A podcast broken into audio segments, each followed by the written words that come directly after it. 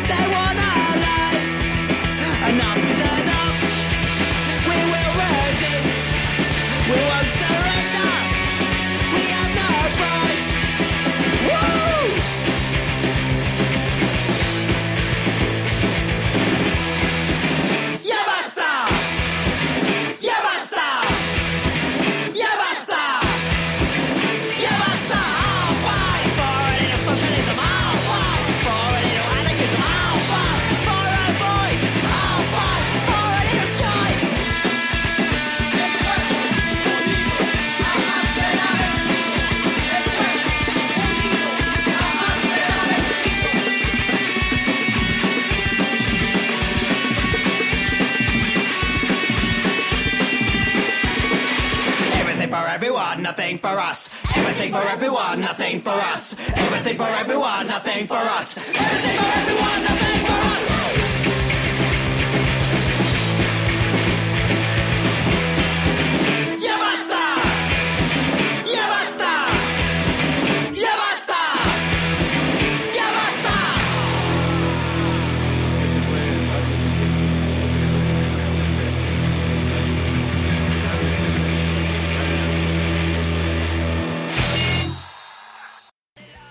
Você acabou de ouvir o primeiro bloco que começou com Patrulha 66 e The Fuck Ups. Logo depois veio Academia da banda brasileira Pastel de Miolos, Day of the Dead da banda alemã Boss Taurus, e Zapatista da banda francesa Louis Ling and the Bombs. Patrulha 66 nós já tocamos aqui no episódio sobre o Brasil. É uma banda muito legal, é uma banda de Juiz de Fora, de 84. Eles se chamavam Patrulha 666 até 1997. Até da treta com a igreja, uma igreja evangélica. Né? É, parece que eles foram barrados de entrar numa rádio que era evangélica, não sei, alguma coisa do tipo, e aí eles mudaram para não ter mais esse problema, eles mudaram o nome da banda. E a letra dessa música que abriu o primeiro bloco é bizarra e hilária. Genial. Patrulha 66 é uma banda que, como a gente já falou, tá na ativa há bastante tempo. Eles já fizeram mais de 3 mil shows.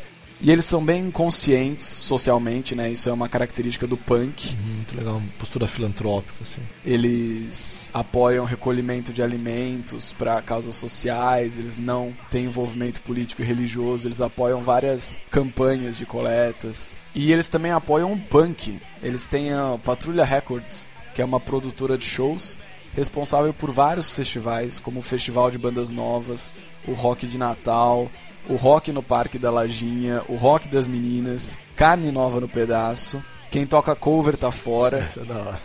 Eles têm um selo fonográfico e eles cuidam dessa organização de vários festivais de bandas punk, hardcore, porque eles também misturam vários elementos, né, do punk, hardcore, metal. Rock and roll. Algumas faixas deles têm uma puxada também pro metal. Uhum. E vamos agora para o segundo bloco, que vai começar com a faixa Easy da banda alemã Houdini Roadshow e logo depois mais uma faixa da banda Haggis, To Glory March.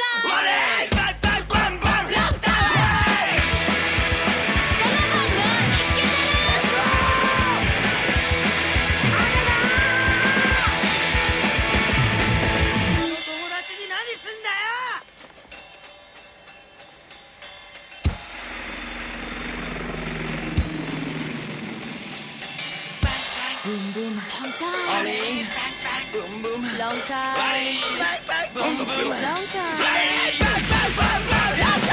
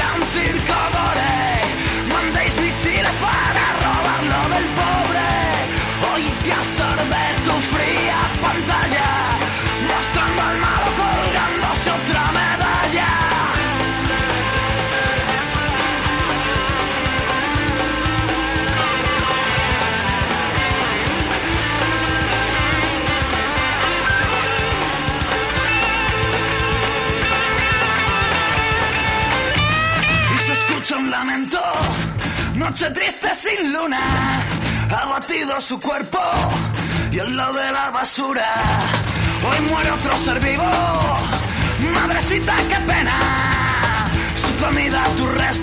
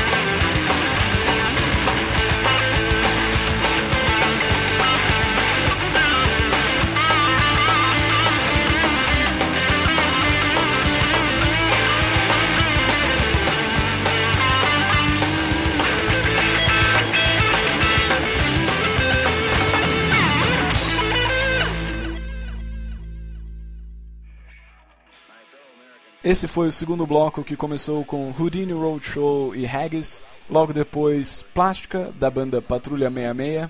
Princess Mononoke, da banda Louis Lin and the é Bombs. genial. E Perra Vida, da banda Mala Ideia. Pra quem não sabe, Princess Mononoke é o nome de um desenho japonês. Daquele famoso diretor Hayao Miyazaki, que lançou um, um filme novo que tá no cinema agora, que chama Ponyo. Pônio, né, que é uma releitura do conto da Pequena Sereia. E pelo que deu pra entender da gritaria desse Princess Mononoke, são várias palavras japonesas. de- Pikachu, samurai, eles... é muito engraçado. E tem também, nós esquecemos de comentar, um outro ícone punk ou pseudopunk, Pseudopunk, eu brasileiro, que é o Supla. Hilário, eu diria. E pra quem quiser mais informações sobre o que tá rolando na cena punk no Brasil e lá fora, e também sobre shows punks, tem dois sites interessantes.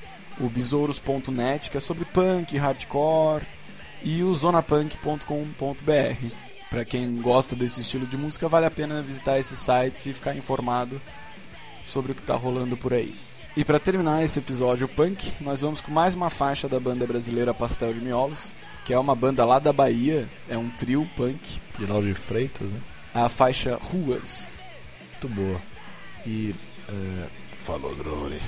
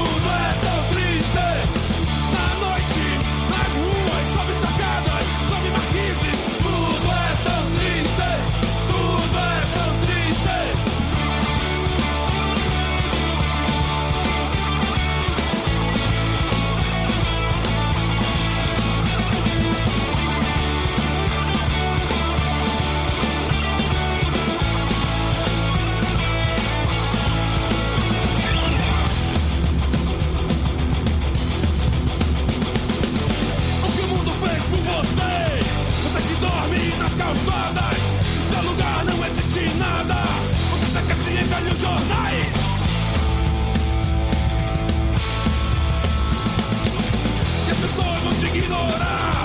E muito pouco vão te ajudar. São tão humildes quanto você. Buscam força nos corações.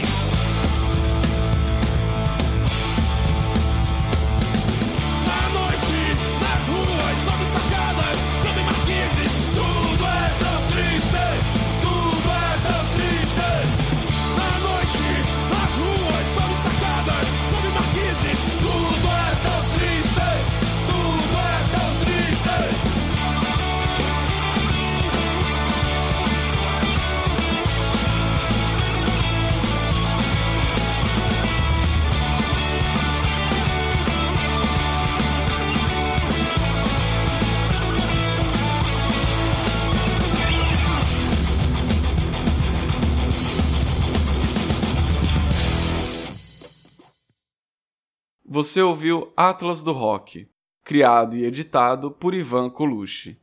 Você pode conhecer mais do meu trabalho no site www.ivancolucci.com.br.